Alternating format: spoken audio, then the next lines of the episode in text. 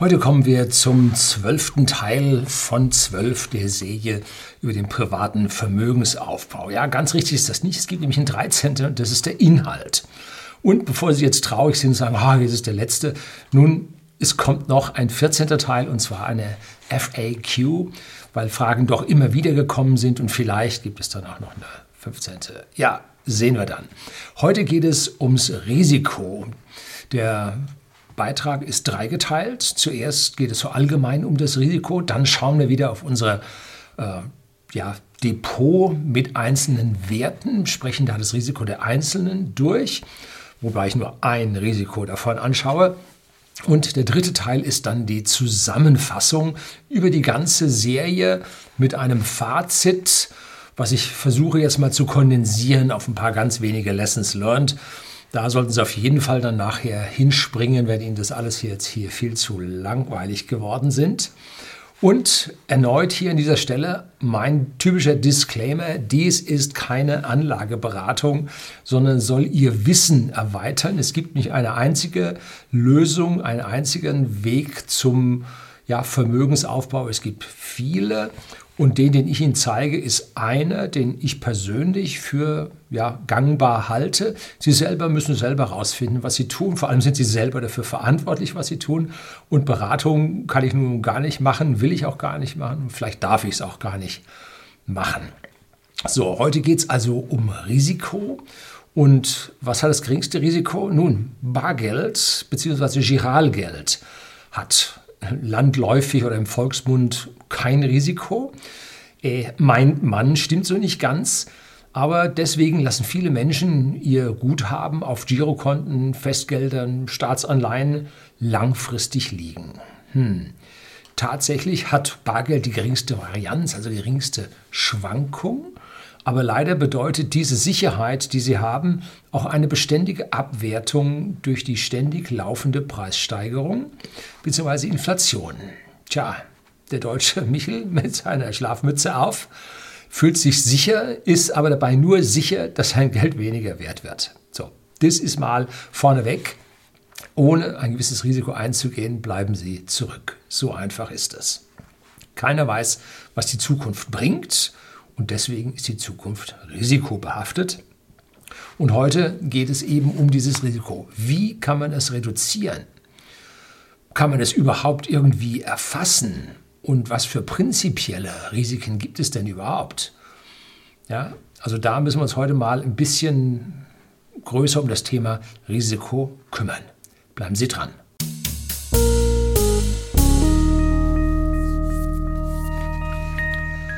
Guten Abend und herzlich willkommen im Unternehmerblog, kurz Unterblog genannt. Begleiten Sie mich auf meinem Lebensweg und lernen Sie die Geheimnisse der Gesellschaft und Wirtschaft kennen, die von Politik und Medien gerne verschwiegen werden. Und heute kümmern wir uns ums Risiko.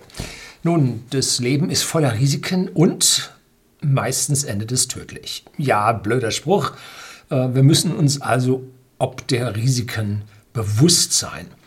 Meine Großeltern, ich erinnere mich noch ziemlich gut an sie, lebten in der beständigen Angst um Krieg. Gut, sie haben auch zwei Kriege mitgemacht, das war durchaus angemessen, diese Angst. Und sie haben noch zwei heftige Wirtschaftskrisen mitgemacht und zwei Währungsreformen. Einmal war alles weg, also nicht ganz alles, sondern 99,9999, irgendwas 1 zu einer Trillion oder was haben sie da getauscht? Weiß ich nicht mehr genau. Und einmal haben sie 96,5 Prozent des Geldes verloren. Hunger, Armut, Krankheit, Behinderung, Krieg, Tod, also suchen sich was aus. Das war ihr ständiger Begleiter der eigenen Gedanken. Und was haben sie in der Zwischenzeit zwischen diesen Bedrohungen gemacht? Hm? Sie haben gefeiert und gelebt, und zwar was das Zeug hielt. Meistens war hinterher sowieso alles wieder weg. Ne? So, also Sie müssen bei all der Angst und all der Risikoaversion, die Sie hier haben, dürfen Sie das Feiern nicht vergessen. Ganz wichtig. Sonst sitzen Sie da ganz ängstlich zu Hause, mein Geld. So. Also Sie müssen uns feiern nicht vergessen. Wenn man also mal was geschafft hat, dann darf man sich auch mal was gönnen. So, meiner Generation ging es da schon deutlich besser. Nun, die meisten hier, die zuschauen, da habe ich mal so ein bisschen auf die Statistik geschaut, äh, könnten meine Kinder sein. Ähm, das heißt also, es geht auch hier um die Generation ihrer Eltern. Die haben einen beständigen Aufstieg des Wohlstands gesehen. Hm? Wir sind die Boomer und uns ging es immer besser. Ja, Boomer, alter Sack. Ne? So, aber es gab auch massive Krisen, die wir ja nicht so einfach wegstecken konnten. Da gab es schon auch was. Heute, jetzt kommt der klug scheißende Alte hier raus, lebt die junge Generation vollkommen gepempert auf ihrem Ponyhof beziehungsweise in ihrer virtuellen Spielwiese. Äh, es geht nur noch um Terraflops und Hunger ist unbekannt, eher das Gegenteil der Fall. Der Nanny-Staat kümmert sich um alles. Wirklich? Ja, nee, natürlich nicht. Der Staat macht einen Scheißdreck. Na? Er wiegt den Bürger in Scheinsicherheit. Wähle mich und es wird dir gut gehen. Und wenn es dir nicht gut geht, oh nein, wir Politiker sind nicht schuld. Nein, nein, sondern du als Bürger bist schuld. Du verbrauchst zu viel, du verschmutzt die Umwelt, du atmest, die Welt hat Homo sapiens. Kein Wunder, dass der Planet sich an dir rächt. So. Glauben Sie das? Nun, ich habe über die vergangenen Jahrzehnte gelernt, dass Politiker in der Regel nicht unbedingt die Wahrheit sagen. Um es mal vorsichtig auszudrücken, eigentlich festigt sich meine Meinung, dass der Politiker eigentlich immer das Gegenteil von dem sagt. Ne? Ja, schlimm. Und was ist das Wichtigste im eigenen Leben? Nun, das ist die Unabhängigkeit. Denn mit Unabhängigkeit verlieren Sie Ihre Angst. Wenn Sie unabhängig von anderen sind, wenn Sie unabhängig von Entwicklungen sind, dann müssen Sie darüber auch keine Angst haben. So, das ist das Wichtige. Und wenn Sie keine Angst haben, dann können Sie Risiken besser ertragen. Eines sollte jedem vollkommen klar sein. Für das eigene Leben gibt es keine Versicherung. Ja, es gibt doch Lebensversicherung, Herr Löning. Ja, falscher Name, nennt sich Sterbeversicherung oder sollte Sterbeversicherung genannt werden. Denn sie versichern nicht ihr Leben, sie versichern ihren Tod. Ganz wichtig, ne? Und die Versicherung zahlt, wenn sie sterben. Was lernen Sie daraus? Nun, keine Sicherheit für Sie, ne? So natürlich für Ihre Angehörigen. Man sorgt ja vor für die und dass die Hütte dann abbezahlt. Natürlich. Das liefert aber eine Risikolebensversicherung auch. Ne? So, und diese kapitalbildende Lebensversicherung liefert das eben nicht mehr als eine Risikolebensversicherung auch. So.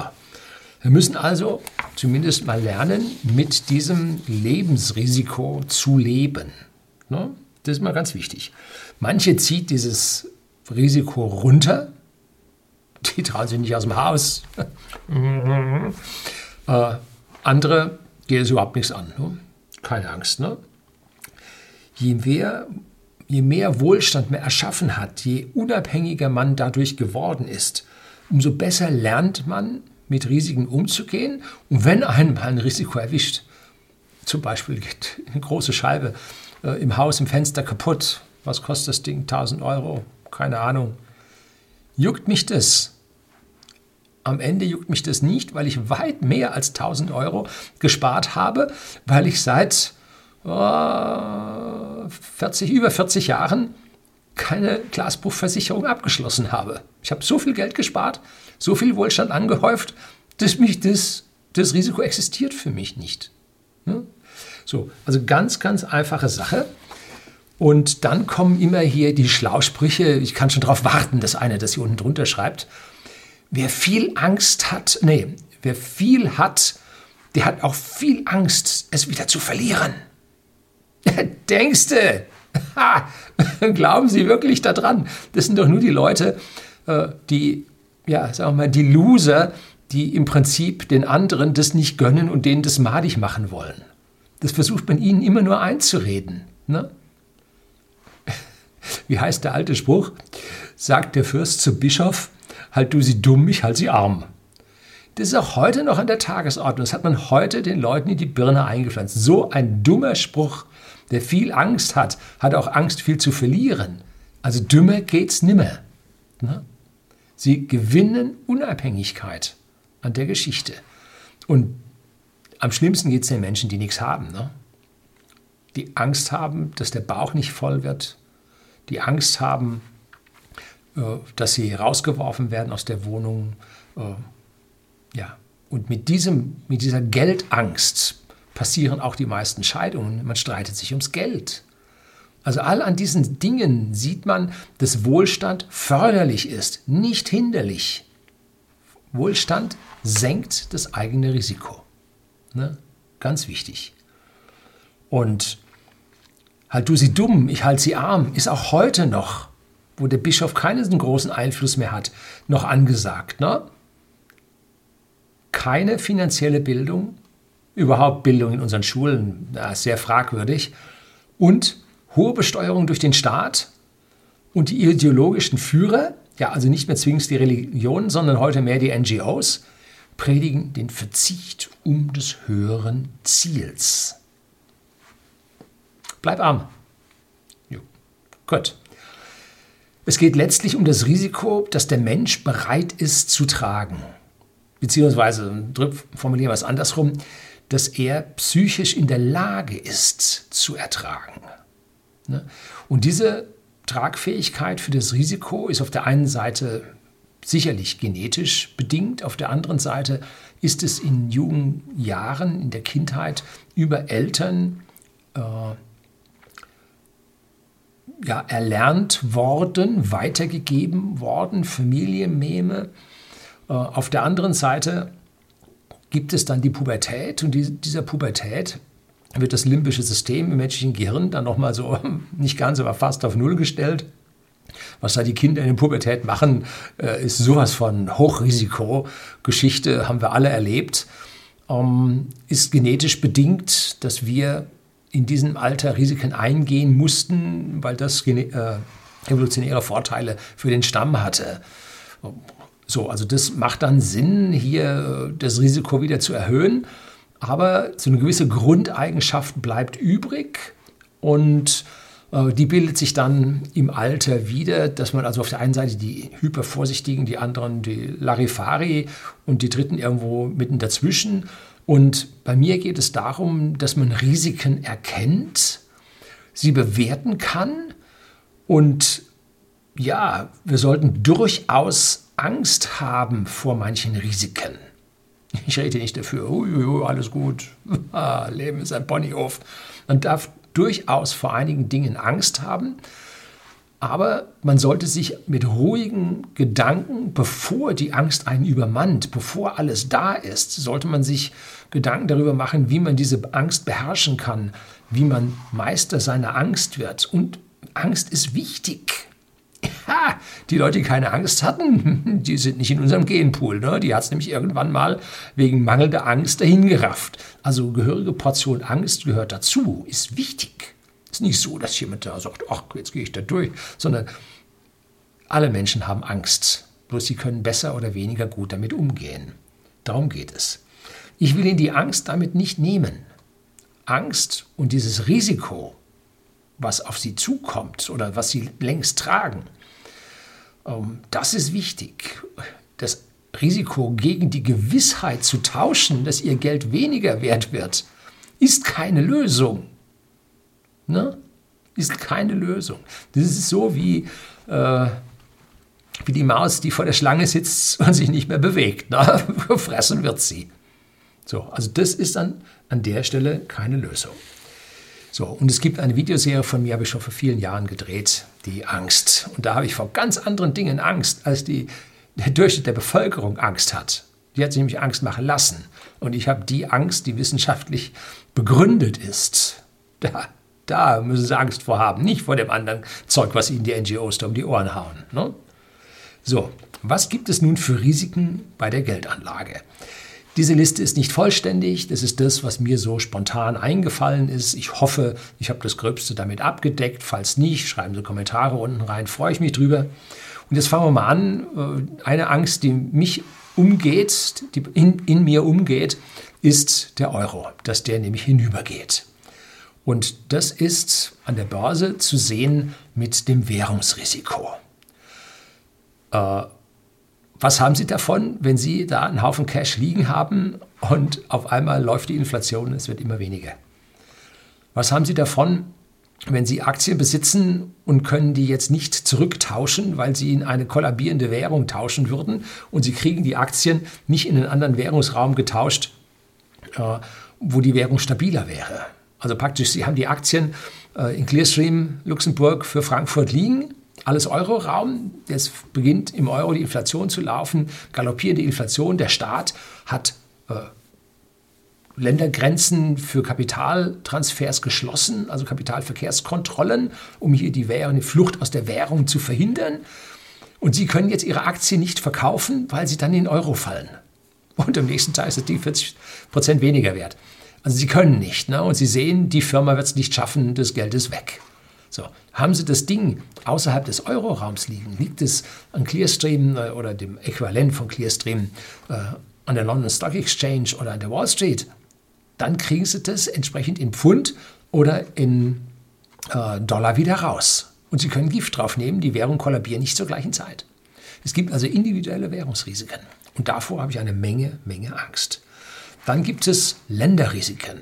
Und zwar, äh, das ist der Grund, warum ich äh, meine Goldaktien nicht in Risiko- oder in Krisengebieten oder ja, nicht in Afrika liegen habe, weil da die politische Stabilität zu schlecht ist.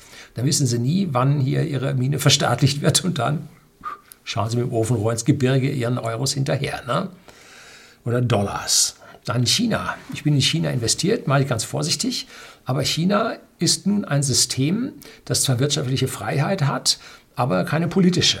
Was da für Entscheidungen fallen, kann auf die Wirtschaft überspringen. Also da gibt es Länderrisiken.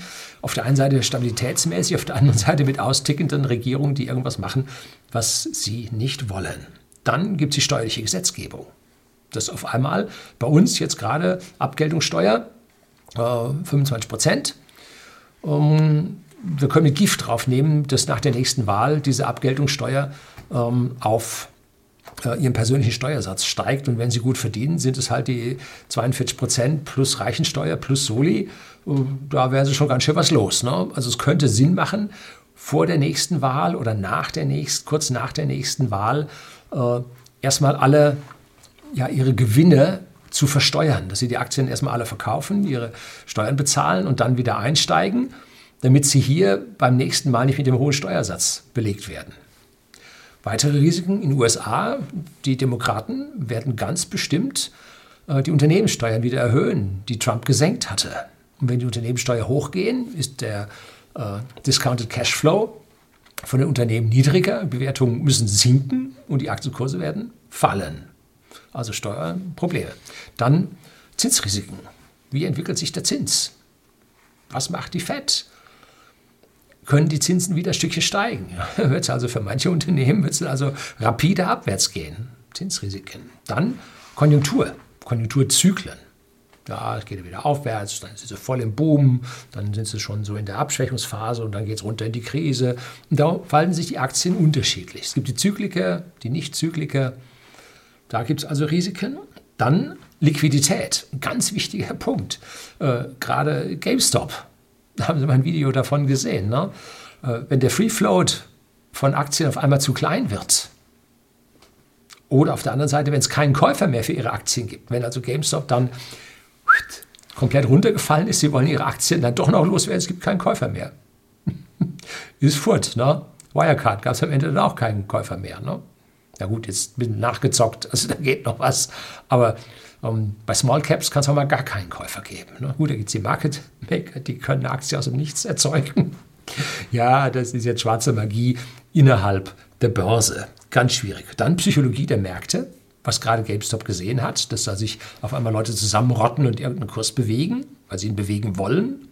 Oder alle flüchten, weil sie Angst haben. Also die Psychologie der Märkte, ganz schwierig. Da gibt es natürlich die Einzelaktien, die ein Risiko haben durch das entsprechende Geschäftsmodell. Also wenn Elon Musk sterben sollte, dann schaut Tesla sehr schlecht aus. Da schwierig. Ähm, Wirecard, auch ein Einzelunternehmen, Risiko. Da hat es Wirecard erwischt, aber die anderen aus der Branche nicht. Dann gibt es, oder bei der Automobilindustrie hat es also viele erwischt. Ähm, aber Tesla nicht. Also das heißt, Einzelaktien haben ein anderes Risiko als die Branche. Dann die Branchenrisiken, zum Beispiel Finanzwerte, Banken. Äh, ja, Banken sehr schwierig. Allerdings Zahlungsdienste abrechner, wie Adyen zum Beispiel, entwickeln sich toll.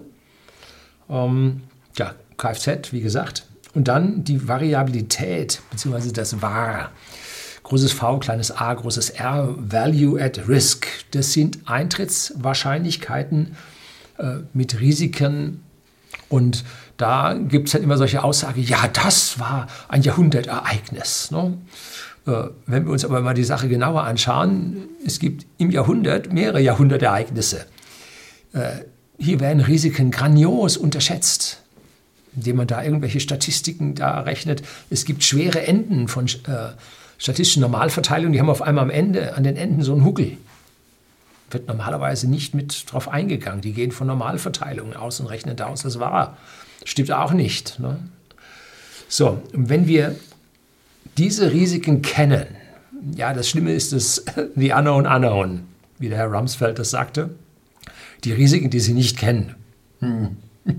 Das sind die schwierigen Dinge, dann können wir durch Diversifikation zu einem Teil diese, uns vor diesen Risiken schützen. Das heißt, also ganz schlau auf schlau, nicht alle Eier in einen Korb, aber vielleicht sollte man mehrere Körbe nehmen hm, und dann vielleicht auch noch einen Eimer und eine Wanne und eine gepolsterte Schachtel und die verschiedensten Aufbewahrungsgefäße äh, sollte man haben, weil auch äh, mehrere Körbe vielleicht ein strukturelles Korbversagen haben. Ne? Also soll heißen, sie müssen sehr breit streuen. Äh, und nicht nur Aktien nehmen, sondern natürlich auch andere Anlageformen, wie ich das gezeigt habe in der Vergangenheit. Und für mich gehören ein paar Anlageformen überhaupt nicht dazu, zum Beispiel die Anleihe. Die ist für mich ein No-Go. Ne? Der Be Gewinn ist strukturell begrenzt äh, und der Verlust ist ziemlich gegeben. Ne? Zinsen gibt es sowieso keine. Was soll ich mit einer Anleihe? Ne? Mehr als 100 Prozent kann sie nicht gehen. Ne? So, im vorletzten Depot über das äh, vorletzten Depot, im vorletzten Teil über das Musterdepot mit den Einzelaktien. Äh, das sind übrigens keine oder waren keine Kaufhalten oder Verkaufsempfehlungen, äh, überhaupt keine Anlageberatung, galt nur für Bildungszwecke.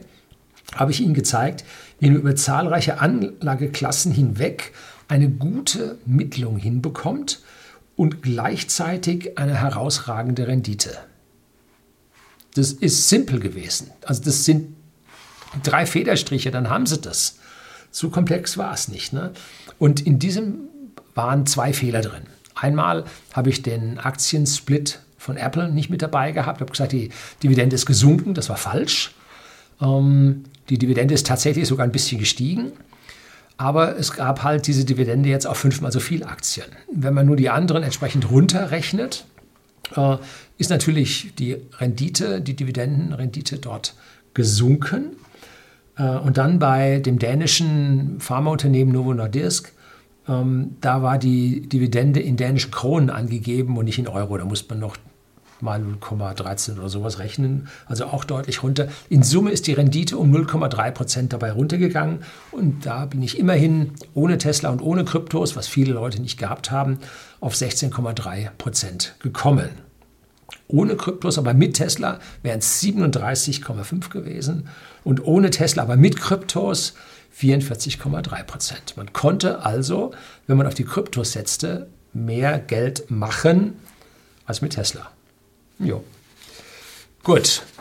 Heute möchte ich Ihnen anhand dieser Einzelwerte, Aktien, Edelmetalle, Immobilien und Kryptos ein spezielles Risiko aufzeigen, nämlich wie heftig es im Crash abwärts geht. Denn das ist das, wo die Leute am meisten Angst bekommen, wenn die Kurse anfangen zu fallen und zu stürzen. Wow, wann hört das auf? 20 Prozent, das schaffe ich noch. 30 Prozent, jetzt wird es mir unangenehm. 40 Prozent, jetzt muss ich verkaufen. Dann verkaufen sie und just als 40 Prozent da waren, drehte das Ding rum und ging wieder hoch. Ne? Maximaler Schaden für einen selber. Deshalb macht es Sinn, wenn man seine Aktien so oder seine gesamte Anlage so anlegt, dass es halt weniger runtergeht. Und ich hatte Ihnen damals mein Diagramm gezeigt, wo es bei mir nur 12 Prozent runterging und beim Standard Poor's ging es 25 oder so runter. Also ich hatte eine Anlageform, das, das Depot war nicht alles, was ich besaß, ähm, aber es war so strukturiert an, zu dem damaligen Zeitpunkt, dass es halt deutlich weniger äh, zeigte. Heute sieht das Depot schon wieder ein Stückchen anders aus. Ähm, dass heute das Risiko anders wäre. Vielleicht niedriger, vielleicht höher. Wir wissen es nicht, weil wir alle das nicht entscheiden können. Heute machen wir also einen Blick zurück, wie es gewesen wäre, wenn wir nun dieses Depot, was ich Ihnen vor zwei äh, Beiträgen gezeigt habe, wenn wir das nun uns genau in der Krise anschauen. Ähm, wissen Sie, was Ihre Aktien machen werden? Wie haben sich Ihre Aktien tatsächlich bewegt? Haben Sie da große Loser dabei gehabt? Wissen Sie, wie Sie Ihre Aktien herausgesucht haben oder haben Sie es nur von irgendeinem mal gehört und haben die genommen? Ne?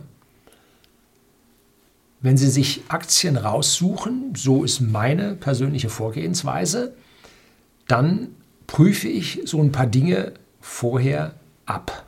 Jetzt kommt im Prinzip das nochmal, was ich vorher gesagt habe. Wenn Sie es eilig haben, springen Sie drüber.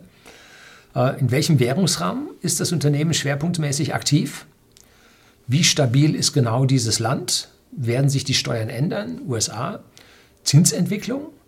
Wo befinden wir uns im Konjunkturzyklus der Branche, in der das Unternehmen äh, sich befindet? Gibt es einen Markt für diese Aktie, Small Cap oder vielleicht doch nicht?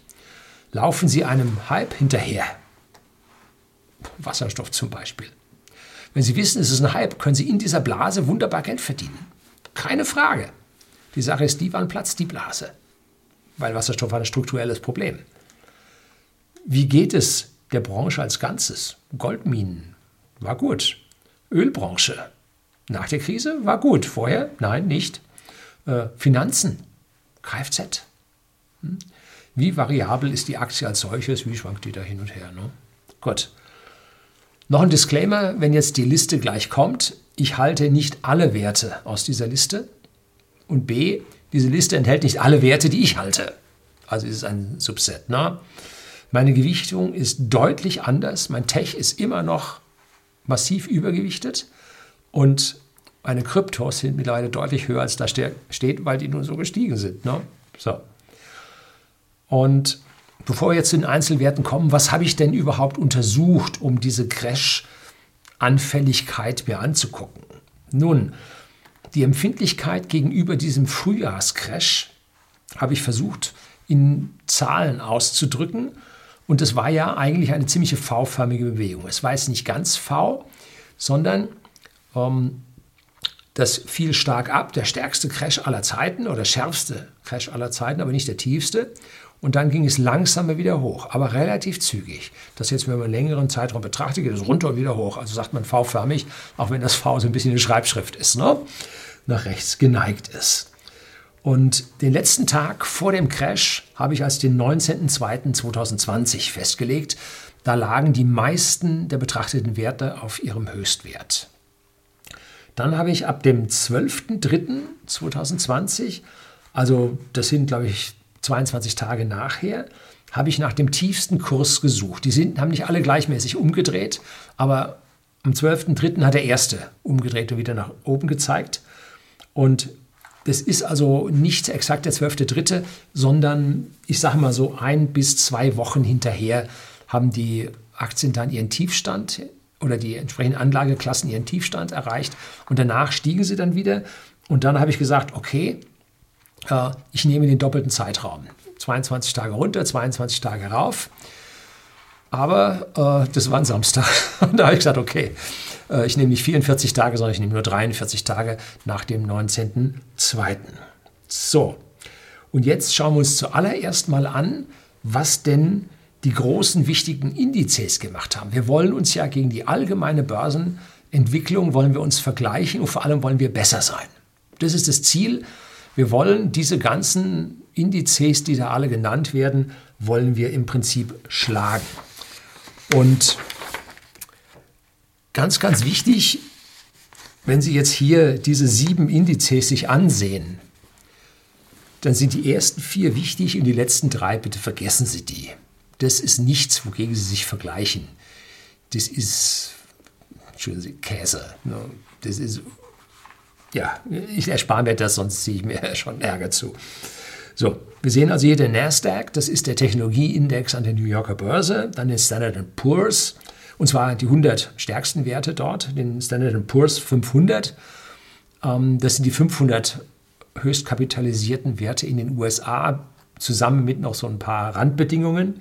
Dann den MSCI World, das ist ein sehr, sehr breit und groß gefächerter Weltaktienindex. Äh, und der MSCI Emerging Markets, der auf die, ja, die sich entwickelnden Schwellenländer hinzielt. Dann kommt der Dow 30, das sind so ein paar ausgesuchte Altherrenwerte die von einem Verlag äh, zusammengesucht werden, äh, die nach der absoluten Höhe von Börsenwerten aussuchen. Das war also ein völlig abstruses Ding.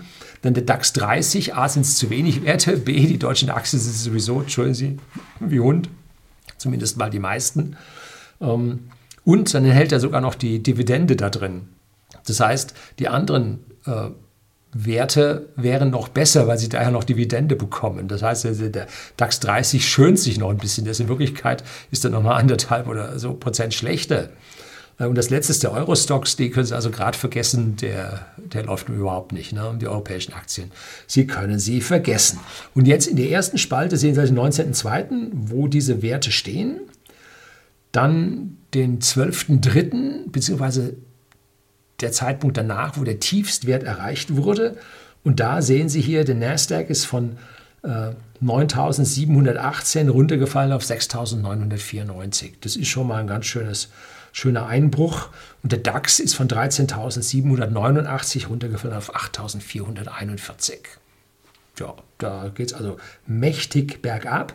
Und bis zum 24.04. hat sich die Sache dann wieder entsprechend erholt.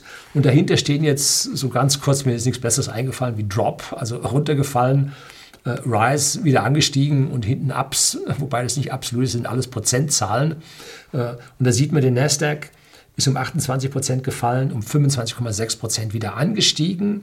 Und absolut lag er nach diesen 43 Tagen immer noch mit 9,6 Prozent im Minus. Und jetzt schauen sich die anderen Werte mal darunter an. Der Standard Poor's ist äh, über 5 Prozent, fast 6 Prozent stärker gefallen, breiter aufgestellt. Das heißt, Technologiewerte hat es viel weniger erwischt als die anderen. Der MSCI World ist nochmal um 0,2 Prozent schlechter gelaufen. Äh, die Emerging Markets hat es nicht so stark erwischt wie die MSCI World.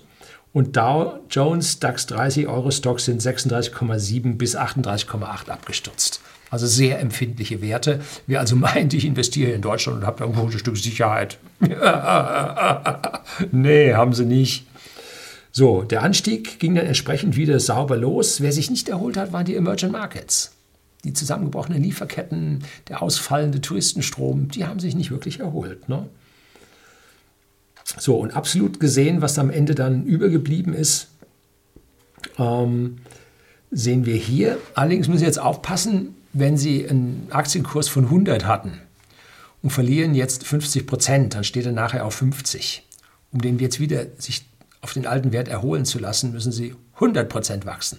Also 50 Prozent runter, 100 Prozent wachsen. Wenn ein Aktienkurs jetzt um 33 Prozent runtergeht, von 100 auf 66,66. Da muss er um 50 Prozent wachsen, nämlich um 33,33, damit er wieder die 100 erreicht.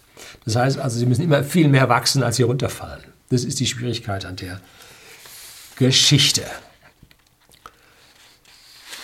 So,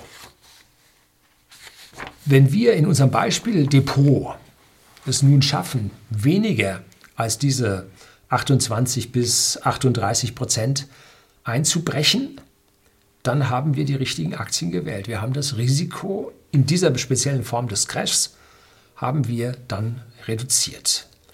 Der Nasdaq mit minus 28 Prozent schon relativ schwierig zu schlagen, na, aber immerhin.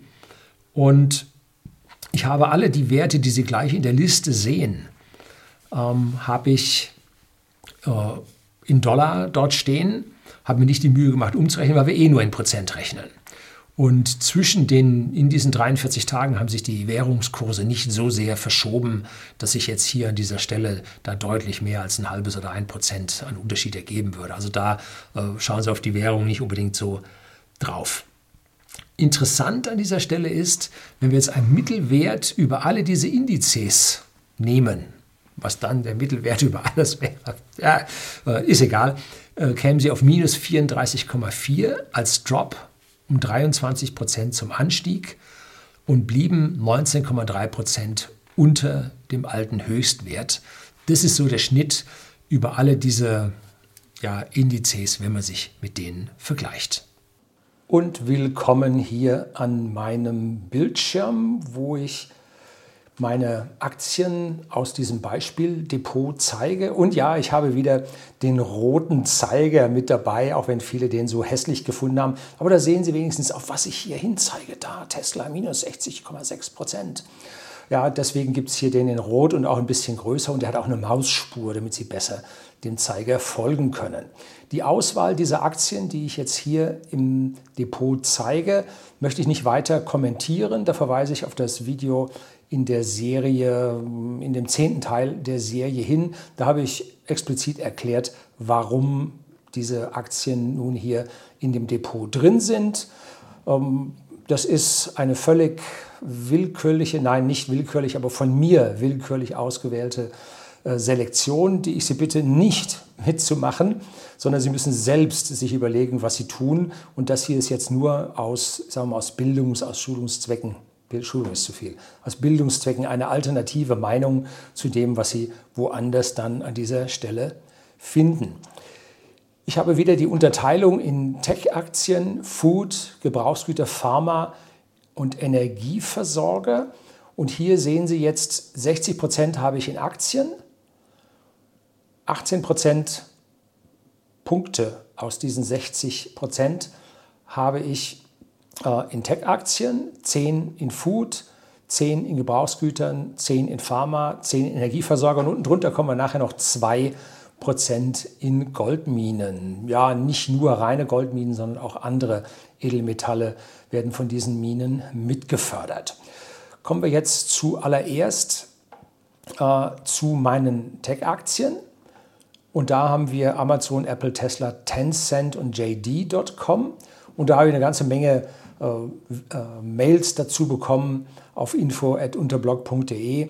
Bitte schicken Sie nicht an whisky.de, die gehen da unter und werden gelöscht, da, die erreichen mich nicht. Also an info.unterblog.de. Und da hat man mich gefragt, warum ich den Chinesen dabei habe. Das wäre doch alles so gefährlich und so weiter. Und die Chinesen würden doch kurz vorm Exitus stehen. Nun, vielleicht stehen die Amerikaner kurz vorm Exitus. Äh, das hat auch was mit Diversifizierung zu tun. Und hier zeige ich nicht alle Aktien, die ich habe oder alle Werte, die ich habe.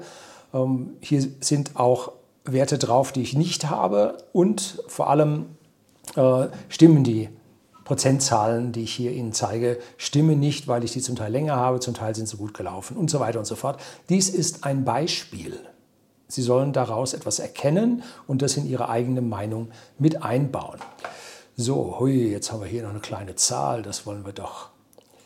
Äh, hier in der schönen gleichen Größe haben. So, was haben wir hier? Hier haben wir also den 19.02. mit den Aktienwerten. Das ist der letzte Tag vor dem Drop, so wie ich das erklärt habe. Das ist der 12.03. Da sahen wir dann bei manchen Aktien schon die Tiefstände, so hier zum Beispiel bei Amazon. Manche kamen erst später. Dann 20.04. ein willkürlich gewählter Zeitraum, 43 Tage nach dem letzten Höchststand, wo wir hingekommen sind. Und hier nun ausgerechnet, wie weit ging es abwärts wie weit ging es dann anschließend wieder aufwärts und was ist die absolute Veränderung, wobei die absolute äh, Veränderung in Prozent. Ja, erlauben Sie mir ein Lächeln an dieser Stelle. Wenn Sie nun erkennen, meine Tech-Aktien fallen oder sind hier um minus 30,5 Prozent gefallen.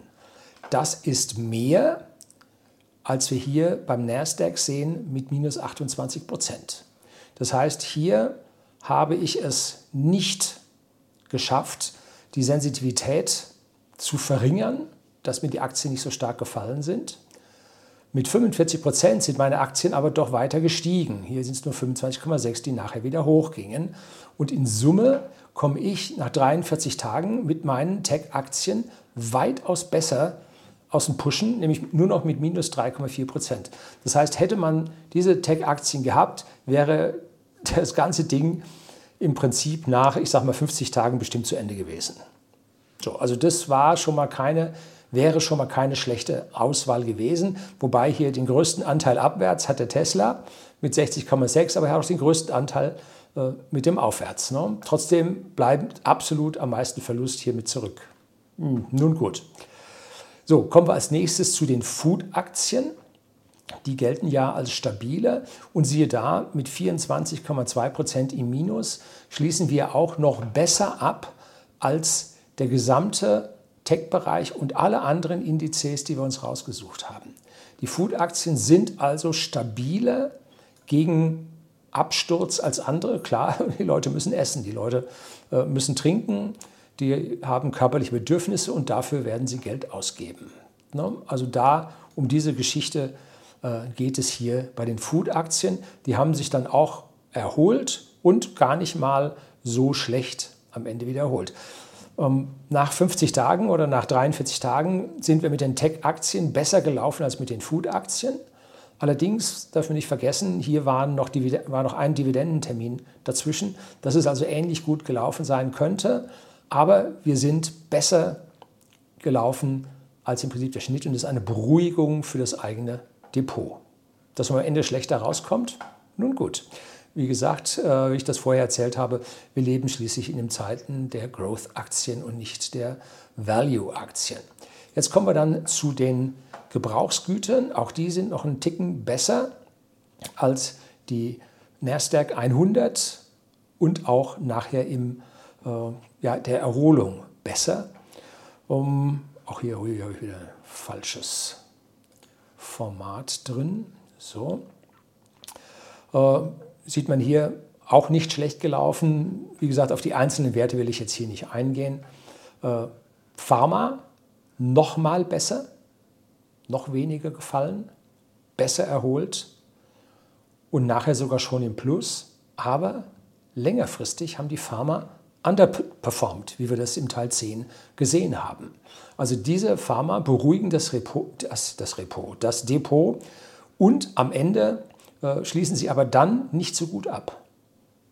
Also hier sieht man, wenn es also in einen Bärenmarkt, in einen nächsten Crash gehen sollte, was vielleicht die Wall Street Bets verursachen könnten und mit dem Versagen einzelner äh, Shortseller bzw. Hedgefonds, dann könnte es sein, dass ich hier mit meinen Pharmaaktien an der Stelle besser fahre.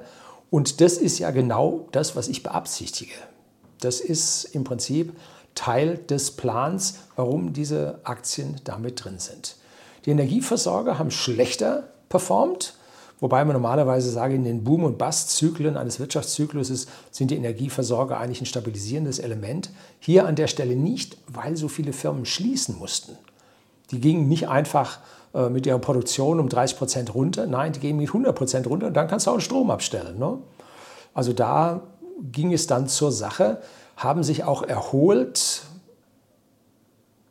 schlechter als andere, besser als Food aber am Ende zeigen sie den schlechtesten, die schlechteste Entwicklung, ähm, die nachher, dieser Brookfield Renewable, Renewable Partners, die sind nachher ganz, ganz super gelaufen. Aber hier sieht man die Energieversorger in so einer Form der Krise nicht unbedingt die beste Anlageform, die man sich vorstellen kann. Jetzt kommen noch meine 2% Goldminen und die waren tatsächlich der Renner. Die stürzten zwar ab, aber lange nicht so stark wie die anderen. Ne? Und dann legten sie mächtig zu. Und nach den 43 Tagen lagen sie alle im Plus. Klar, hu, Krise, wie wird sich das erholen? Ja, jetzt bunkern wir mal ein bisschen Gold. Und all das hat dazu geführt, dass die halt größere Erträge gehabt haben. Eine von diesen Werten hat ja auch eine extra Dividende ausgeschüttet, ohne Ankündigung im Prinzip, sondern dann auf einmal, jetzt bringen wir doch eine Dividende, um ihren großen Cash-Eintrag hier an die Anleger weiterzubringen, was ich ganz, ganz toll finde. Jetzt kommen wir zu den Edelmetallen, Gold und Silber, die im Gesamtdepot hier musterhaft 20 Prozent haben, 15 Prozent in Gold und 5 Prozent in Silber. Zu Silber muss ich demnächst mal was drehen. Jetzt, heute ist genau Montag, in sieben Minuten öffnet die Wall Street. Ich bin wahnsinnig gespannt. Vorbörslich ging es also schon zwischen 6 und 9 Prozent mit dem Silber nach oben. Mal sehen, was da passiert. So, auch hier sieht man keine so starken, keinen so starken Abfall in Summe wobei Silber abgestürzt ist. Und zwar stärker als so viele, viele andere Werte. Und warum das nun? Silber ist auch ein Industriemetall. Und wenn die Produktion stillgelegt wird, braucht man kein Silber.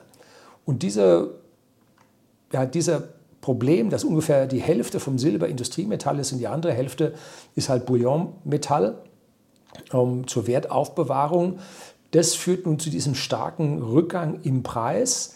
Er konnte sich dann ganz normal unterdurchschnittlich in Anführungszeichen erholen und blieb aber trotzdem mit minus 17,3 Prozent anschließend stehen. Hier an dieser Stelle also nicht so gut gelaufen. In Summe durch die tolle Entwicklung von Gold, Fluchtmetall, äh, haben wir hier also eine tolle Entwicklung direkt nach den Goldminen. Goldminen hebeln das Gold.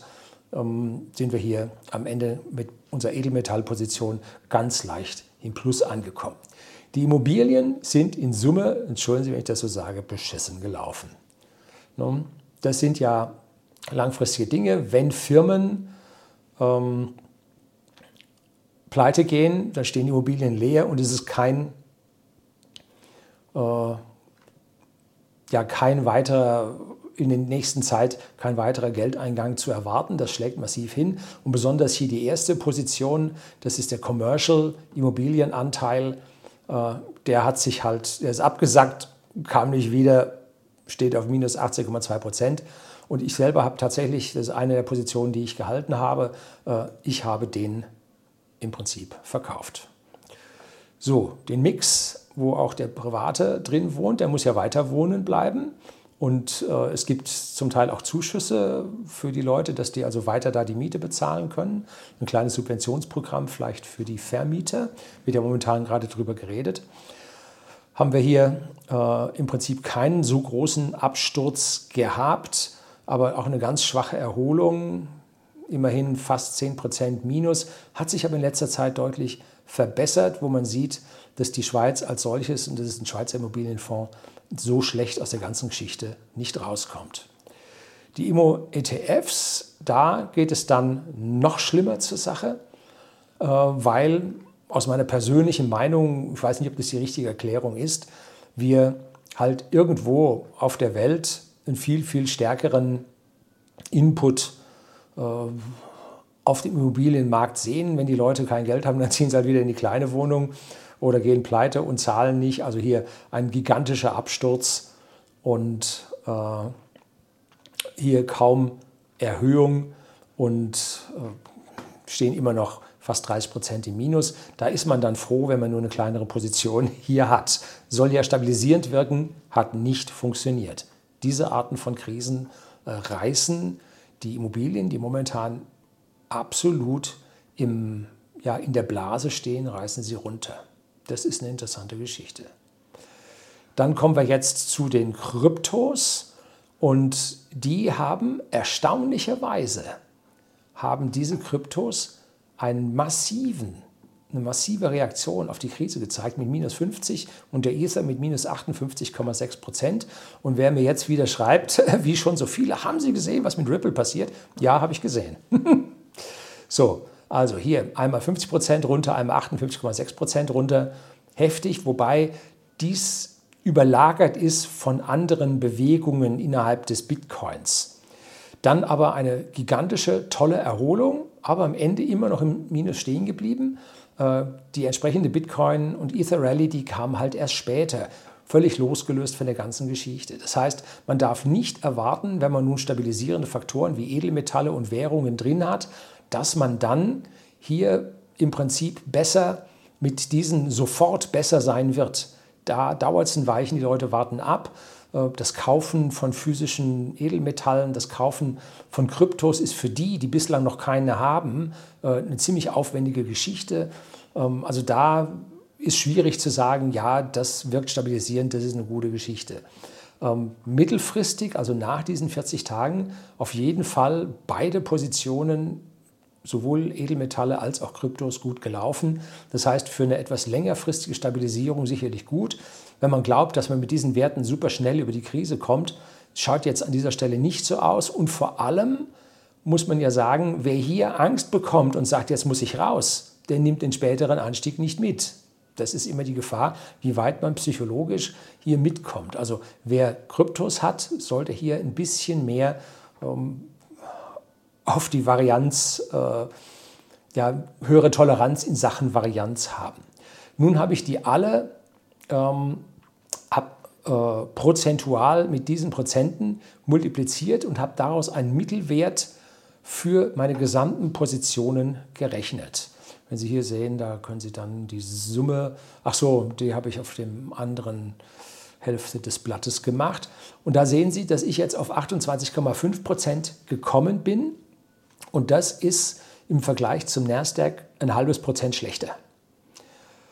Dass mein anderes Depot, was ich Ihnen gezeigt hatte, besser gelaufen ist, lag daran, dass ich dort äh, andere Werte auch noch drin habe. Heute kann man das nicht mehr vergleichen, darum zeige ich Ihnen das Neue nicht, weil da hat es Abgang gegeben, da hat es Umschichtung gegeben, da hat es Zugang gegeben. Also das kann man hier an der Stelle dann nicht mehr ruhigen Gewissens miteinander vergleichen. Allerdings äh, 32,3 Prozent ging es hoch, hier ging es nur 25,6 hoch. Und schon nach 43 Tagen liegt man mit so einem diversifizierten Portfolio nur noch bei minus 7,2 Prozent und die Tech liegen immer noch bei minus 9,6 Prozent, wenn man die Tech mit Nasdaq 100 gleichsetzt. Vergleichen wir das mit dem, was die, ja, die üblichen Anleger, die in Aktien und ja, die in Aktien bei uns anlegen, was die so typischerweise anlegen, dann kann man hier einen Mittelwert aus all diesen Indizes bilden und sieht am Ende, äh, sie laufen fast 6 Prozentpunkte schlechter, haben sich äh, fast 9 Prozentpunkte schlechter entwickelt und liegen am Ende sogar noch 20 Prozent im Minus, während wir nur mit minus 7,2 im Minus liegen.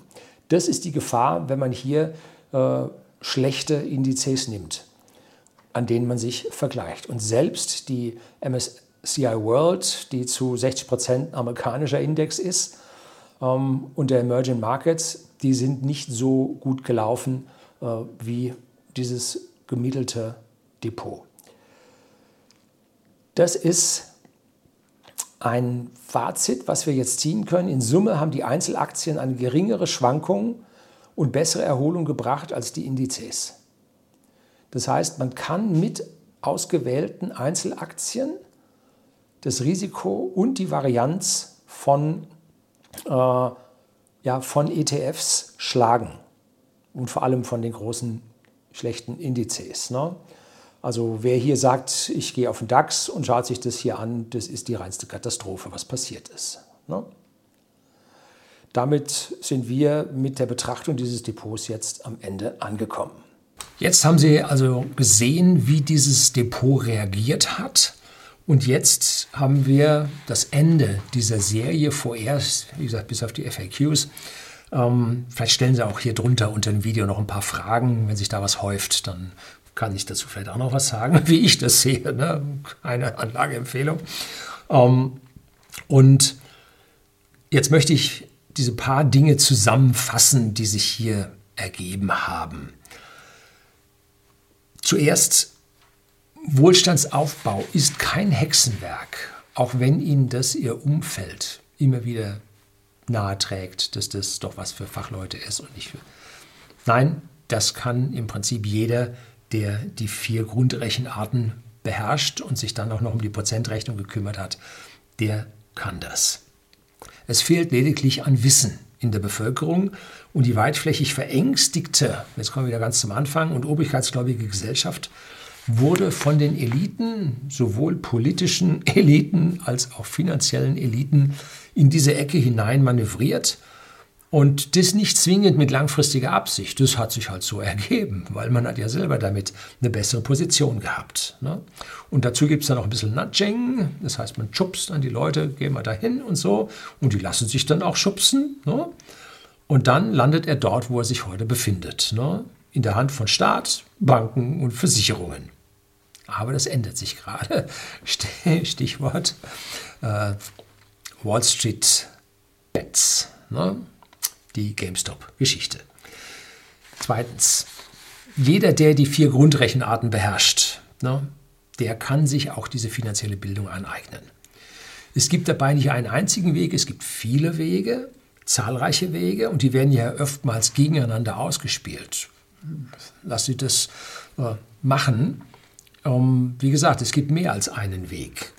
Sehe da eher mehr ein Miteinander und ein demokratisches Öffnen der Geldanlage für jeden, als äh, im Prinzip hier ein Kämpfen gegeneinander, ich habe Recht und du hast Unrecht. Ne? Das liegt jetzt an mehreren Punkten. Und zwar vor allem liegt es am Internet. Das Internet erlaubt das direkte Informieren und Konsumieren, also Konsumieren von Informationen durch den Einzelnen, ohne die alten Medien. Die alten Medien fühlten sich als Information Gatekeeper und haben die Informationen rausgelassen, auf die Art und Weise rausgelassen, um ja, ihn in die Hände zu spielen und früher auch gegen die Politik zu kämpfen, zu agieren. Manchmal sind Regierungen sogar über solche Medien gefallen. Und heute pfeifen die da oben alle unisono in eine Richtung. Und äh, davon müssen sie sich lösen. Also wenn Sie die üblichen Verdächtigen, ähm, die obersten zehn Quellen von der Google-Suche aufrufen, Sie sind voll im Mainstream-Flow drin, äh, machen Sie das nicht. Das, ist, das führt Sie wieder geschubst in genau diese Richtung. Sie müssen Ihre Gedankenhygiene gegenüber diesen sogenannten und tatsächlichen äh, Eliten müssen sie sich bewahren, sonst werden sie dahin genatscht, wo sie eigentlich nicht hinwollen. Ne? Das Internet erlaubt ebenfalls den direkten Vertrieb von Waren, so wie wir mit whisky.de äh, Whiskys, hochwertige Whiskys an privaten Endkunden direkt versenden und damit im Prinzip das lokale Verkaufsgeschäft, was ein Monopol früher in der Richtung, in der Gegend hatte, das nur mal hin und wieder von irgendeinem so Travel Value am Flughafen unterbrochen wurde, durchbrochen wurde, das ist jetzt aufgelöst. Das gilt jetzt nicht nur für unseren Whisky, das gilt für alles. Ne? Passen Sie aber auf, dass Sie nicht den größten, fast Monopolisten hier äh, noch in der Position stärken, sondern suchen sich den Mittelstand. Äh, weil der die meisten Arbeitsplätze in Deutschland stellt und die meisten Steuern zahlt. Damit tun sich selber dann auch noch einen Gefallen. Ne? Also da muss man aufpassen, dass diese Monopole wegfallen. Und gerade sehen wir wieder, jetzt gibt es wie viel 400 Millionen gibt für äh, äh, Kauf auf Karstadt für ein Geschäftsmodell, was daneben geht. Ne? Ähm, schwierig, schwierig, schwierig. Ne? Und jetzt erlaubt das Internet die eigene Geldanlage ohne den Umweg über Banken und Versicherungen. Das ist das Wichtige an diesem Punkt, diese Demokratisierung. Das ist das, womit äh, die, äh, ja, die breite Basis, jetzt gerade die Hedgefonds mit GameStop hier an dieser Stelle am Nasenring durch die Manege führt, äh, dass jetzt die Kleinen auch können. Und das lassen sie sich nicht nehmen, lassen sie sich nicht einreden, dass das nicht funktioniert. Lassen Sie niemanden zwischen sich und Ihr Geld. Wenn jemand wirklich gut im Geldanlegen ist, werden Sie a. keinen Zugriff auf diese Person haben, weil der scheffelt selber, was soll er Ihnen helfen? Ja. So, oder b. Sie müssen dann ein Prozent des Depotwerts jedes Jahr äh, bei einer Privatbank für eben diese Expertise abdrücken. Family Offices, so, die nehmen auch ungefähr diese eine Prozent pro Jahr des Depotwerts. Das ist deutlich weniger, als sie für diese ganzen Fonds und so weiter bezahlen. Ne? Deswegen werden schon sie die Reichen reicher, weil sie Zugriff auf diese Experten haben. Gut, die haben jetzt Millionen Depots und drücken da zigtausende äh, an diese Experten ab, die davon auch ganz gut leben. Äh, die Züricher Goldküste ist da also, äh, lebt davon. Ähm, aber Sie persönlich und wir als Kleine, wir haben normalerweise keinen Zugriff darauf. Hm? So, Und damit kommen wir zu Punkt 4. Laufen Sie keinen medial gehypten Strömungen hinterher. In Sachen Finanzindustrie sehe ich mehr als 90 Prozent der sogenannten Medieninformationen eigentlich als Werbung an. Und zwar Werbung von irgendjemandem, der irgendetwas erreichen will. Jetzt nicht kaufen Sie dies, sondern irgendwas dies und das ist jetzt am Laufen und dann ergibt logisch, muss ich das machen, aber das ist genau das, was die Leute wollen. Ne? Zum Beispiel äh, GameStop, die Hedgefonds haben sich jetzt alle eingedeckt. Aus meiner Sicht war das an der Stelle nicht richtig. Wir werden mal sehen, wenn dieses Video veröffentlicht ist, wo der Kurs jetzt hingelaufen ist. So, ich persönlich halte nun gar nichts, weil ich oft gefragt wurde von Robo-Advisern. Das habe ich ausprobiert. Gibt es ein Video über Scalable. Ähm, da war die Rendite einfach lausig. Ähm, dann diese ARK Investments halte ich auch nichts davon. Äh, Bridgewater, Berkshire Hathaway, Wikifolios, Börsenbriefe, auch die Wall Street Bets und so weiter halte ich nichts davon, weil die Investoren die meinen, sie könnten jetzt mit diesen Vehikeln ganz faul, ohne Arbeit, eigene Arbeit, ohne eigenes Gehirnschmalz äh, hier Geld verdienen, die begeben sich auf ein sehr risikoreiches Gebiet. Äh, es gibt nicht den risikolosen Wohlstand, in dem man einfach irgendetwas macht und das führt zu Reichtum. Hat es nie gegeben, wird es auch nicht geben. Ne? diesen arbeitsschwachen Weg, ich kann mal sagen faulen Weg, äh, der ist nicht durch so viel Erfolg gekrönt. Denn wenn immer Sie so jemandem nachlaufen, dann müssen Sie mit ihm teilen. Und zwar zwischen 90 Prozent zu 10 Prozent bei manchen Fonds oder im besten Fall 50-50 und vielleicht ganz außergewöhnlich, ganz selten mal 10% zu 90% dass sie den Vorteil haben. Ne? Aber wir haben ja auch gelernt, dass das letzte halbe Prozent über die Zinseszinsrechnung am Ende ausmacht, ob sie siebenstellig in ihrem Depot werden oder nicht. Also ob sie ein Millionendepot äh, mit fortgeschrittenem Alter schaffen oder eben nicht.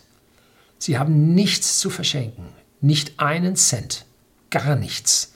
0,2 bis 0,4 Prozent für passive ETFs das ist das Höchste, was ich ausgeben würde. Also wie gesagt, meine Meinung, Ihre darf durchaus anders sein, akzeptiere ich vollkommen. Ich weise aber auf die Risiken an dieser Stelle dann hin. Hüten Sie sich auch vor schnellen Investments. An den Finanzmärkten wird es immer Menschen geben, die sind schneller als Sie. Klar, das sind Profis, die haben die Informationen viel früher als Sie. Und wenn irgendjemand sagt, ich habe da einen Tipp,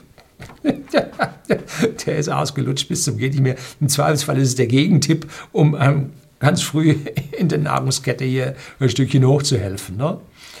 Ähm, Sie müssen ganz zwingend mittel- und langfristige Strategien haben. Sonst werden Sie gegen die Profis immer verlieren. Ne?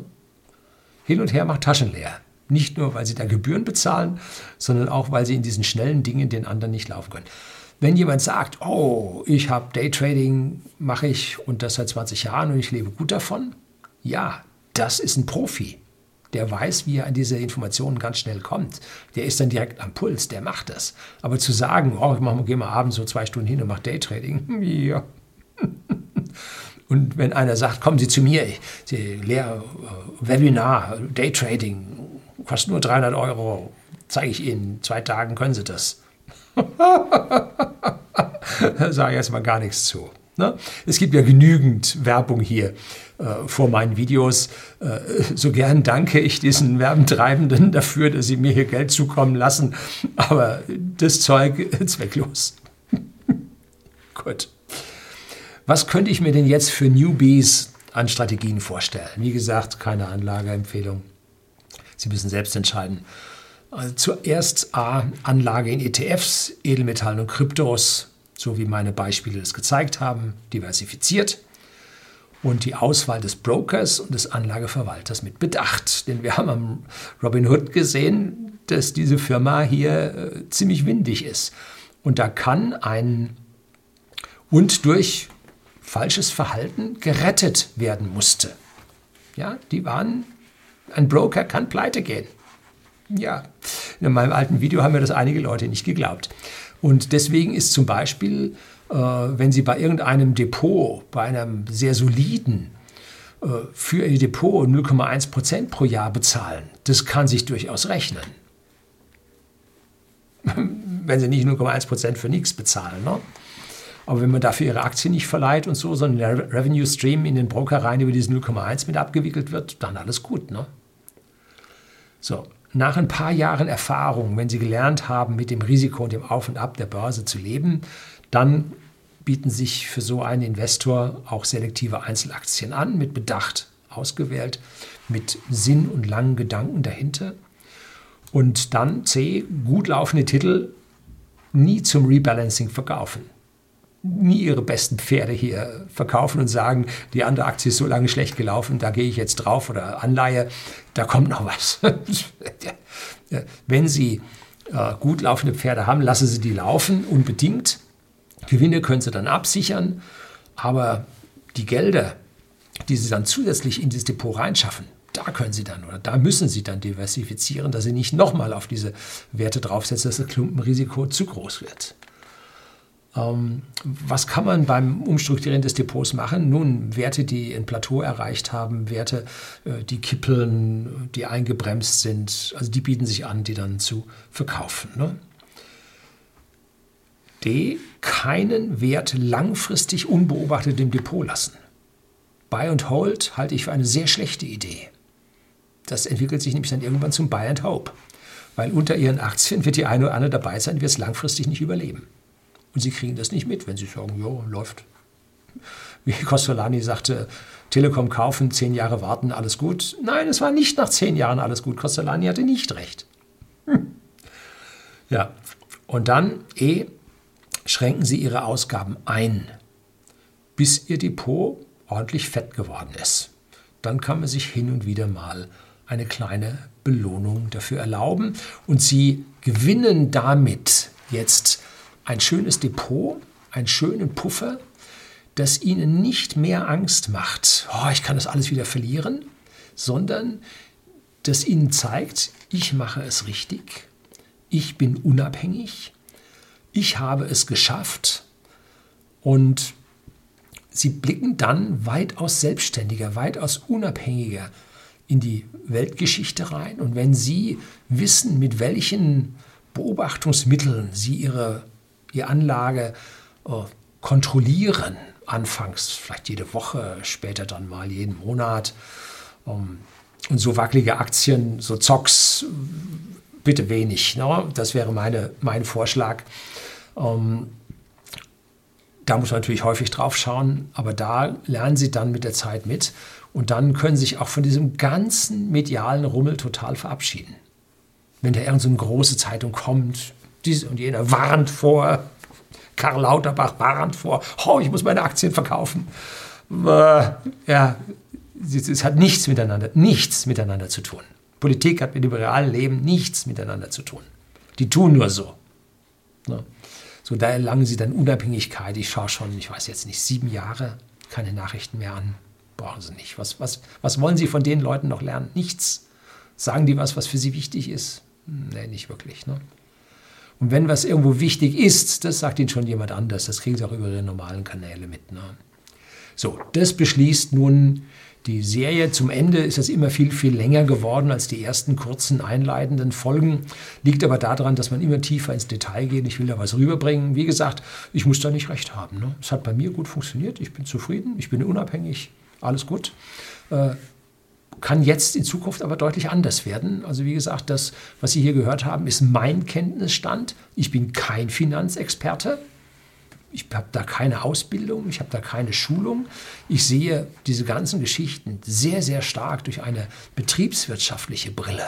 Als Unternehmer schaut man die Sache sich betriebswirtschaftlich an und ich schaue die Sache nicht volkswirtschaftlich an. Das sind die Leute, die den Wald anschauen und ich schaue die Bäume an. Ne? welchen Baum kann ich umsägen und schöne Bretter oder Balken daraus sägen. Ne? Und der Volkswirt schaut dann an und sagt, oh, der Wald muss aber größer werden. ja, so, das soll es gewesen sein. Herzlichen Dank fürs Zuschauen.